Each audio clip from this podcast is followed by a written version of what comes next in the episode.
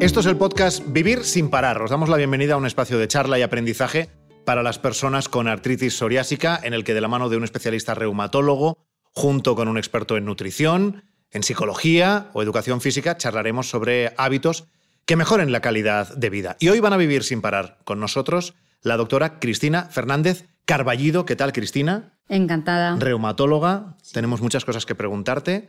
La psicóloga, Patri Psicóloga, bienvenida. Gracias, encantada también. La podemos encontrar en redes, buscadla. Y Carlos, que ¿cuántos años llevas conviviendo con la artritis? Eh, desde el 2007, en, diagnosticado, solo que las problemáticas que hubiera antes también pueden estar relacionadas o no, eso es un tema a estudiar también. Pero vamos, oficialmente desde, el 2007. sí. Bueno, pues eh, bienvenidos a los tres. Voy a empezar por, por Cristina, como reumatóloga. Eh, ¿Qué es lo que nos dicen los estudios en torno al impacto psicológico o emocional de la artritis psoriásica? Eh, que es muy frecuente. Eh, es, desafortunadamente una enfermedad, una de las enfermedades, no solo reumáticas, sino de las enfermedades más asociada a trastornos psicológicos y que genera un importante impacto emocional. De hecho, es, mm, por poneros un ejemplo, si tú tipificas la frecuencia de una reacción a un medicamento como muy frecuente, si es más de un 10%, eh, la tasa de depresión en artritis psoriásica es bastante más de un 10% en la gran mayoría de los estudios. También la de ansiedad, que se consideraría frecuente porque está entre el 1 y el 10%. Y luego hay muchas muchas repercusiones en, todos los aspectos de la vida del paciente. O sea que no nos debe sorprender encontrar a alguien afectado psicológicamente al padecer la enfermedad. No nos debe sorprender porque además mm, hay un círculo vicioso porque por un lado la enfermedad asocia más trastornos eh, del estado de ánimo, pero por otro esos propios trastornos del estado de ánimo eh, se han demostrado, por ejemplo, el estrés intenso, que pueden ser un precipitante de la artritis en aquellos que tienen psoriasis y que actúen de desencadenante. Entonces, es algo que, bueno, que, tenemos muy presente en este tipo de pacientes que hay que siempre intentar estar alerta para, detectar. Bueno, y estando alerta, eh, los síntomas que pueden referir esos pacientes en consulta, ¿cuáles serían? Pues mm, rasgos depresivos como pues falta de gusto por hacer las cosas, falta de ganas, de hacer las cosas, eh, despertar precoz, rasgos más ansiosos como pues, nerviosismo, dificultad para afrontar actividades relativamente sencillas de la vida diaria. Hay un síntoma que es muy, muy común y muy específico en pacientes con enfermedades reumáticas, que es la fatiga. Y con la fatiga hay que tener mucho cuidado, porque la fatiga la puede dar la actividad de la enfermedad. Es decir, un paciente que esté muy inflamado tendrá mucha fatiga pero también la puede dar el estrés, distrés o aspectos psicológicos del paciente. Y entonces es muy importante discernir cuánta es por la inflamación y cuánta es por eh, este tipo de afectación psicológica que pueda tener el paciente. Porque si no, yo pondré un fármaco, mejoraré la inflamación, pero el paciente seguirá diciendo que no está bien. Y por eso hay que intentar discernir si detrás de esa fatiga hay eh, afectación psicológica que debamos abordar y, manejar. Carlos, supongo que a ti lo que está contando Cristina te suena bastante familiar, ¿no? Me suena bastante, pero bastante mucho. Porque eh, dices que desde 2007, oficialmente, que es cuando te, lo diagnostican, estás conviviendo con la enfermedad. Entonces, en 2007, supongo que es cuando emocionalmente eh, te afecta de, algún modo. ¿Tú qué, recuerdas? O sea, ¿qué, implicaciones? Es más, oyendo, oyendo a la doctora, el desencadenante de que tuve con un problema familiar eh, desencadena la, psoriasis, posteriormente el dolor, el cansancio, mm. esa sensación de cansancio de estar eh, todo el día hecho polvo y, y afecta al principio de una manera que es que mm, no sabes lo que no sabes lo que realmente te está pasando, ¿no? Porque es una afección de dolor, dolor continuo, dolor mm, por todos sitios tienes dolor, notas esa sensación y esa sensación de, no saber el por qué. Y ahí te afecta mucho psicológicamente, socialmente, en las relaciones con la gente. Sí, yo te quería preguntar eso, porque una vez que eh, sabes lo que te pasa, ¿no? y ya tienes un, diagnóstico y sabes a lo que te, a lo que te enfrentas, eso afecta eh, en tu relación con amigos, con la familia, porque hay que encajar todo eso de algún modo ¿no? en tu vida. Sí, porque te empiezas a, buscar qué, es esto. Porque no es una cosa que se escuche todos los días, ¿no? La artritis psoriásica, ¿qué es? Y ves que, joder, que la cosa tiene, tiene mala, mala, mala solución, ¿no? Y empiezas a meterte un poquito hacia adentro por no, mm, te pongo un caso, por ejemplo, mío, eh, ir con mi mujer al centro comercial, simplemente, ¿no? Decir, qué mal, ¿no? Qué mal estoy pasando, quedarme quieto mientras ella ve ropa y decir, coño, el dolor que tengo, este dolor, no puedo, ¿no? No puedo mantener este ritmo de... Y te, metes un poco en casa, ¿no? Te, te quedas ahí solo, digamos, dejas que, el dolor al principio te, pueda.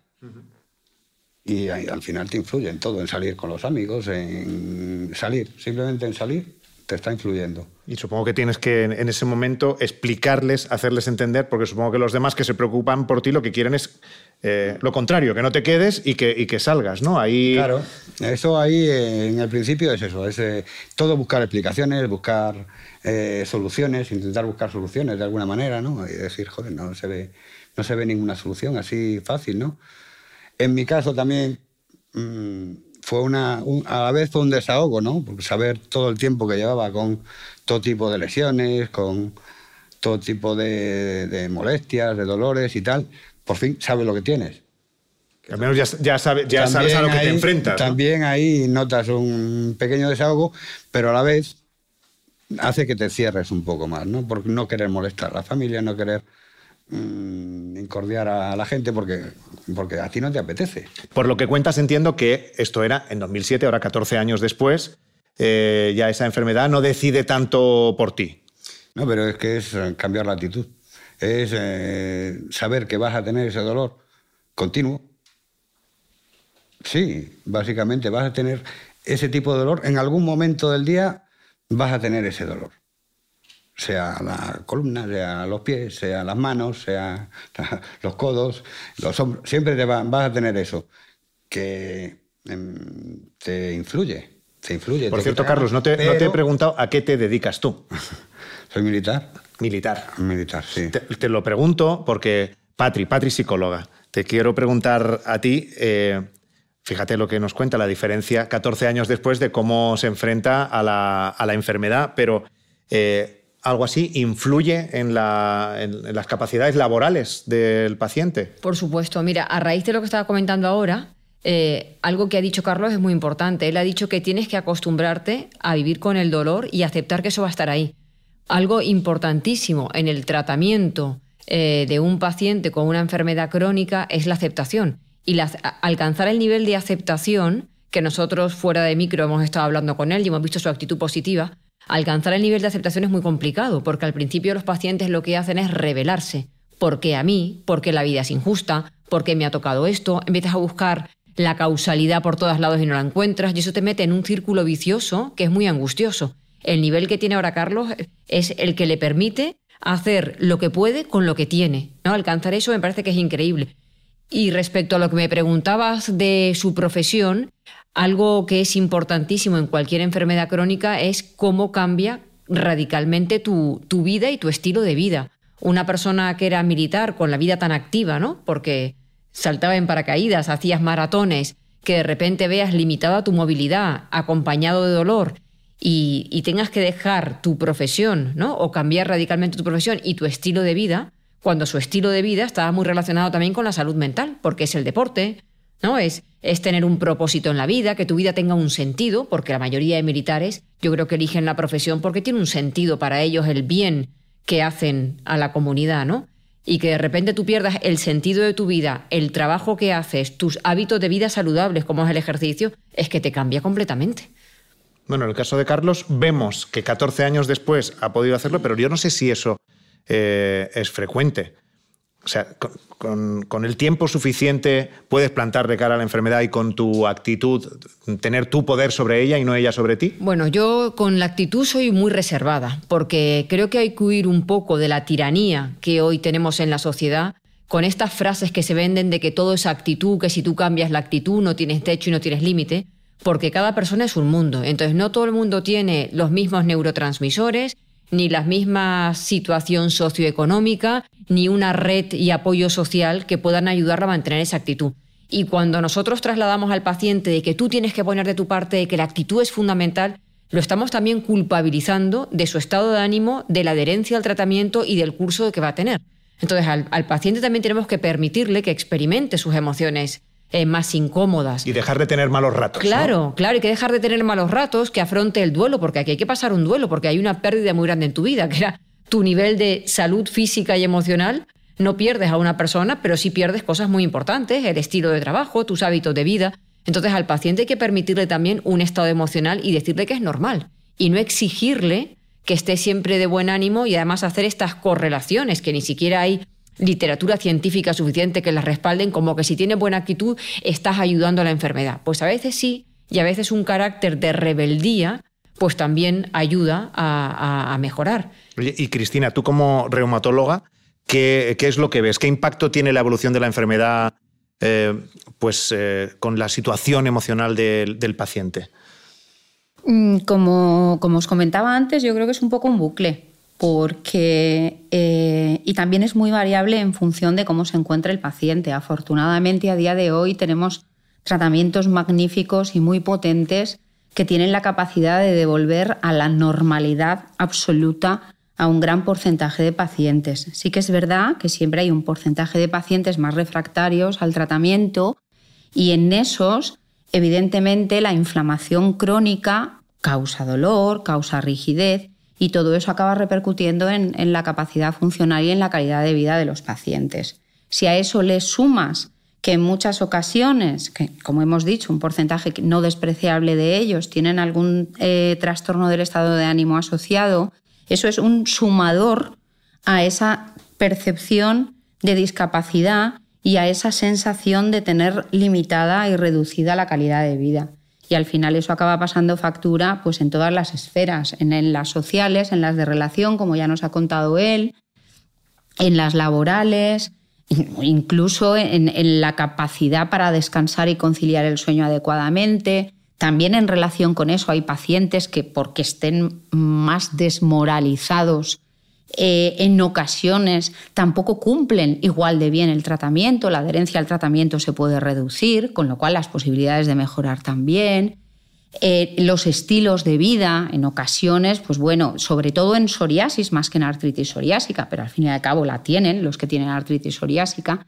También hay mm, descrito eh, más conductas adictivas que a la larga también pueden ser peores porque nos limitan las posibilidades de que el tratamiento haga lo que tiene que hacer. Con lo cual es, es, un bucle y evidentemente nosotros estamos para quitar la inflamación lo antes posible, para evitar que esa inflamación de daño estructural pero hay que, hay que tener presente que el paciente es un todo y que hay que abordar todas aquellas cosas que le pasen factura en la calidad de, vida. de, eso te quería también preguntar, porque eh, imagino que trabajáis de manera multidisciplinar en la consulta de reumatología y como hay que ocuparse de, más aspectos del, del paciente, ¿existen opciones de remitirlo a consulta psicológica? Eh, sí y no. Eh, eso depende mucho del entorno. Hay unidades grandes que incluso tienen psicólogos incorporados a sus consultas, unidades muy grandes, hospitales grandes, ciudades grandes. La realidad para la gran mayoría de nosotros es que sí que trabajamos muy en conjunción con los dermatólogos, pero no tenemos la suerte de tener ese tipo de profesionales incorporados. Mm, afortunadamente, eh, sí podemos, evidentemente, derivar a los pacientes a las unidades de salud mental en las que, en función de las características del problema, serán valorados por psiquiatría o serán remitidos a psicología. ¿Y cuál es vuestro criterio? Para, para, decidir, ¿lo derivamos? Eh, ¿No lo derivamos? Eso mm, en artritis psoriásica no está muy bien perfilado, pero en psoriasis es algo que se ha trabajado bastante más y, existen ciertas eh, circunstancias del paciente o de su enfermedad que parece eh, que primero mm, son más necesarias de derivación y que también en las que también se ha demostrado, por ejemplo, que el tratamiento psicológico aporta alguna mejoría. Em, por ejemplo, afectaciones cutáneas muy extensas que al paciente le produzcan sentimientos de vergüenza o de rechazo social. Eso hay que mandarlo siempre. Eh, no cabe ninguna duda que cualquier persona que manifieste un intento de suicidio, eso es una urgencia. Eh, eh, pacientes jóvenes y adolescentes, niños y adolescentes, siempre también gente en la que tú constates que hay una repercusión importante en la calidad de vida, porque como hemos dicho, a lo mejor la parte de resolver la inflamación está hecha, pero si eso sigue afectado, hay siempre que descartar este tipo de problemas y abordarlos. Eh, hay mm, circunstancias luego ya específicas de algunas formas de psoriasis que son más estigmatizantes o más limitantes para la actividad del paciente y que también le pueden pasar más factura. Es decir, que sí tenemos algunos criterios de qué es lo que eh, bueno, mm, se va a beneficiar más de, un tratamiento en este sentido aunque no esté perfectamente establecido y luego, pues claro, también es importante y esto también está, hay, hay, guías muy prestigiosas como las guías NICE que indican que tú debes de abordar directamente con el paciente este tipo de aspectos y preguntarle y además preguntarle explícitamente hasta qué punto él quiere más información o quiere que eh, más ayuda. Yo, Carlos, supongo que tú has pasado, has pasado por eso. Sí, pero... Lo que no sé si, si al final has necesitado esa ayuda de algún especialista en psicología o, en psiquiatría. Lo que está diciendo la doctora, por ejemplo, en mi caso, fue una... La psoriasis era tipo gota, era muy poco visible, o sea que no llegó a afectarme en ese, en ese aspecto. No, yo no lo he necesitado. tú mismo te lo has gestionado. Yo me lo he gestionado como, como todo, poquito a poquito, y viendo lo que... El problema también muchas veces, doctora, que los problemas que puede dar la, la medicación no es igual de efectiva para todo el mundo. Claro, claro. y eso puede ser un componente extra en, contra de la salud eh, emocional, del, buen estado emocional del paciente. ¿no? Hay medicaciones eh, que eh, el cuerpo crea resistencias a los mismos biológicos. Mm. hay mm, inmunosupresores que pueden afectar a otras zonas del cuerpo y ponerte peor todavía. Eh, como el caso del pulmón. Y así es más difícil controlar lo que es la inflamación y el dolor, pero al final hay que siempre tirar para adelante. Y, Yo estoy seguro que lo que estás contando puede, puede, ayudar a mucha gente que ahora te esté viendo y que esté en tu situación. Eh, a decir, bueno, pues si Carlos ha podido tirar para adelante, tiro para adelante. Pero en el caso de necesitar ayuda psicológica, Patri, eh, los principales aspectos a trabajar en un caso así, en consulta, ¿cuáles serían? Yo creo que lo primero sería eh, encajar el diagnóstico y pasar por ese proceso de duelo para que llegue un momento en que la persona acepte lo que, lo que tiene. El proceso de aceptación es importante porque sin aceptación no hay cambio. O sea, los pacientes son muy reacios a invertir esfuerzo en cambiar eh, aspectos de su vida si no hay primero un proceso de aceptación. Entonces hay que invertir tiempo en ver pues, cuáles son esas barreras, esa sensación de injusticia, esa queja continua, y luego hay que trabajar pues diferentes aspectos, ¿no? Desde cómo me relaciono con los demás, con el rechazo social, porque es verdad que eso puede generar muy baja autoestima, porque aparentemente una enfermedad interna tú no la ves, pero cuando una persona tiene afectada sus brazos, sus manos, la gente enseguida con todo lo que es físico tiene mucho rechazo al contacto, a estar contigo, la gente no sabe que no es contagioso, entonces mm, cogen distancia y una persona se puede ver muy sola. Luego también hay que hablar con el entorno porque al paciente le gusta hablar de lo que le está pasando y mucha gente no se atreve a preguntar porque igual lo incomodo, porque igual es imprudente y uno se ve muy solo sin poder hablar. El paciente no tiene que convertir tampoco esto en un monotema, porque no puede ser que tú mañana, tarde y noche solo hables de tu enfermedad porque al final eh, pones el foco de atención en un solo aspecto de tu vida, obviando pues todas las cosas que hay alrededor que también pueden ser muy positivas, ¿no? Y creo que lo más importante es normalizar la vida cuando se pueda, enseñando recursos para manejar la ansiedad, pues como pueden ser la meditación, que es muy efectiva.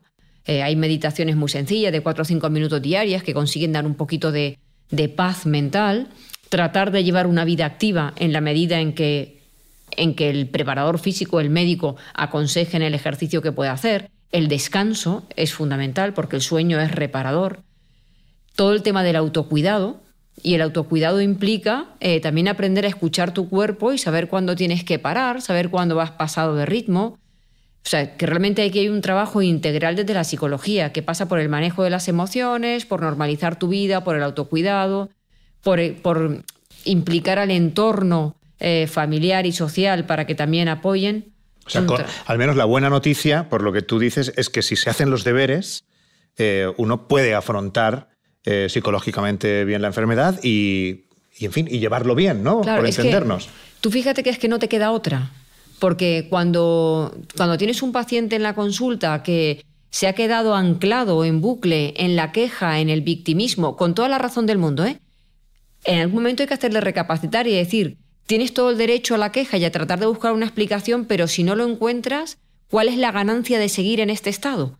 Porque si la queja o el victimismo nos ayudara a salir de ahí y a encontrar una solución, pues tendría e, ese dolor sería transformador, pero no lo hay. O sea, llega un momento que cuando te pones a rumiar y a rumiar, lo único que haces es generar más nivel de ansiedad, de incertidumbre, de frustración, que ayuda muy poco a normalizar tu vida. Entonces hay que hacer como una reestructuración cognitiva para que la persona se separe de ese dolor cognitivo, de ese buscar una explicación y pueda enfocarse en lo que es, el, por ejemplo, el mindfulness, ¿no? el aprender a estar en el presente. Y bueno, Cristina nos decía hace unos minutos que situaciones de estrés pueden afectar a la enfermedad, pero eh, ¿tú tienes alguna, alguna clave, algún consejo para intentar eh, controlar a ese estrés? ¿Hay alguna manera de que ese estrés no llegue a afectar a la enfermedad? Eh, mira, normalmente hay una relación, correlacionan la ansiedad y el estrés con la enfermedad. Por un lado, porque cuando una persona está o estresada o deprimida, eh, se implica menos con el tratamiento, ¿no? porque también pierdes la ilusión, no tienes esperanza y es como un para qué. Y cuando uno está estresado, pues tampoco te apetece implicarte con actividades que te dan placer. Salir a dar un paseo, hablar con personas, quedar con un grupo eh, y tratar de pasártelo bien, eh, engancharte una serie, ¿no? La gente tiene esa conducta de apatía que impide, entonces nos metemos ahí como en un círculo vicioso. Para manejar el estrés y la ansiedad, lo primero que tenemos que hacer es tratar de aprender a regular nuestro sistema nervioso simpático, que es el que se activa cuando nosotros tenemos ese, esa percepción de amenaza. Y eso se puede hacer o con técnicas de respiración, de relajación muscular o de meditación. Y luego es importantísimo aprender a manejar tus pensamientos. En psicología decimos que hay una triada, que es pensamiento, emoción y conducta, y que la manera que tenemos de pensar o interpretar lo que nos está sucediendo impacta directamente en la emoción.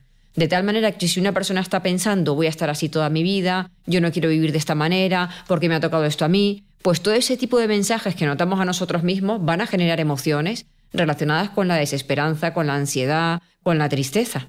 O sea, se trata de no de tener un pensamiento positivo, porque me parece algo como muy naif y muy engañoso, pero sí de tratar de estar pensando con esto que yo tengo ahora, ¿qué es lo mejor que puedo hacer? Carlos, tú en tu caso, que nos has dicho que no has necesitado, no has acudido a ayuda eh, profesional, eh, ¿cómo, lo, has, lo has hecho? ¿Con, ¿Con el pensamiento este positivo o el pensamiento no negativo? ¿Cuál ha sido tu secreto? Tengo otras, otras motivaciones, como puede ser eh, por mi trabajo, el grupo, el bienestar del grupo, de la unidad, de, de tu binomio, y querer estar al nivel y eso me ha, impulsado siempre a, intentarlo, a intentar estar al nivel que el resto, ¿no? Y para eso tengo que dejar, tengo que dejar todos los problemas, porque ya bastante con la molestia, con la inflamación.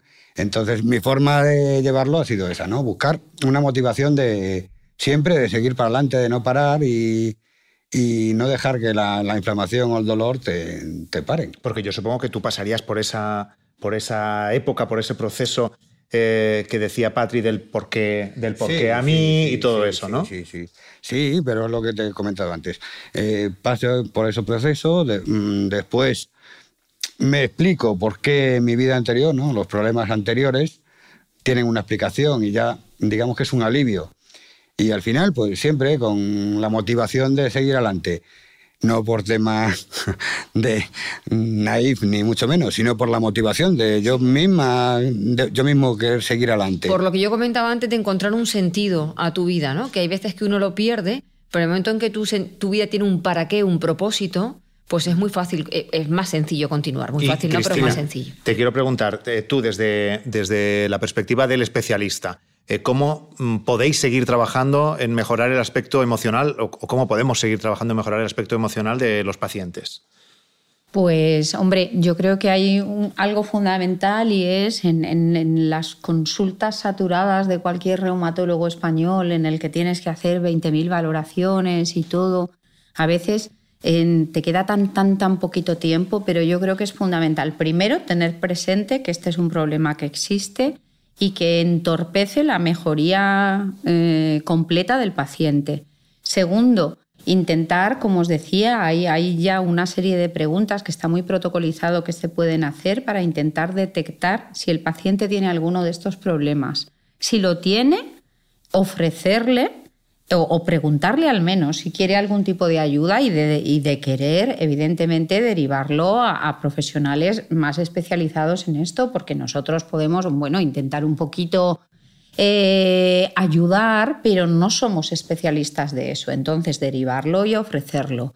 Y luego recordarle, y yo sé que esto se va a tratar en otro vivir sin parar, pero recordarle que aparte de cumplimentar el tratamiento, que, si se ha hecho funcionará y si ese no funciona, quitaremos ese y afortunadamente a día de hoy tenemos plan B, C, D y E. Es decir, que para todo paciente va a haber un tratamiento magnífico, aunque nos cueste un poco menos o un poco más implementárselo.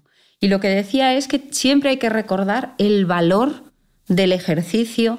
El ejercicio está demostrado que ayuda más allá de lo que un fármaco tan potente como un biológico te aporta de beneficio, el que además hace ejercicio va a ganar un poquito más que el que se queda en el sofá de su casa.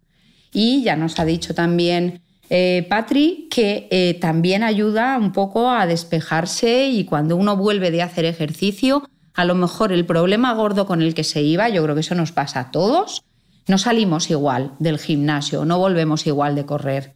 Eh, entonces eso es muy importante y en mantener hábitos de vida saludables porque todo a la larga yo creo que acaba pesando en la autopercepción de encontrarse mejor o peor.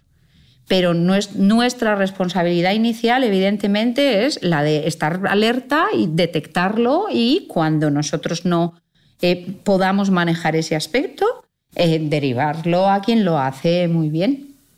Carlos, eh, ya para acabar, pensando en eh, hombres, mujeres que nos puedan estar viendo, que no estén familiarizados con la enfermedad como tú, que, llevas viviendo con ella 14 años, a lo mejor se lo han diagnosticado la semana pasada, el mes pasado. ¿Cuál sería tu mensaje? El mensaje es que con esta enfermedad se puede. Eh, se pueden hacer muchas cosas.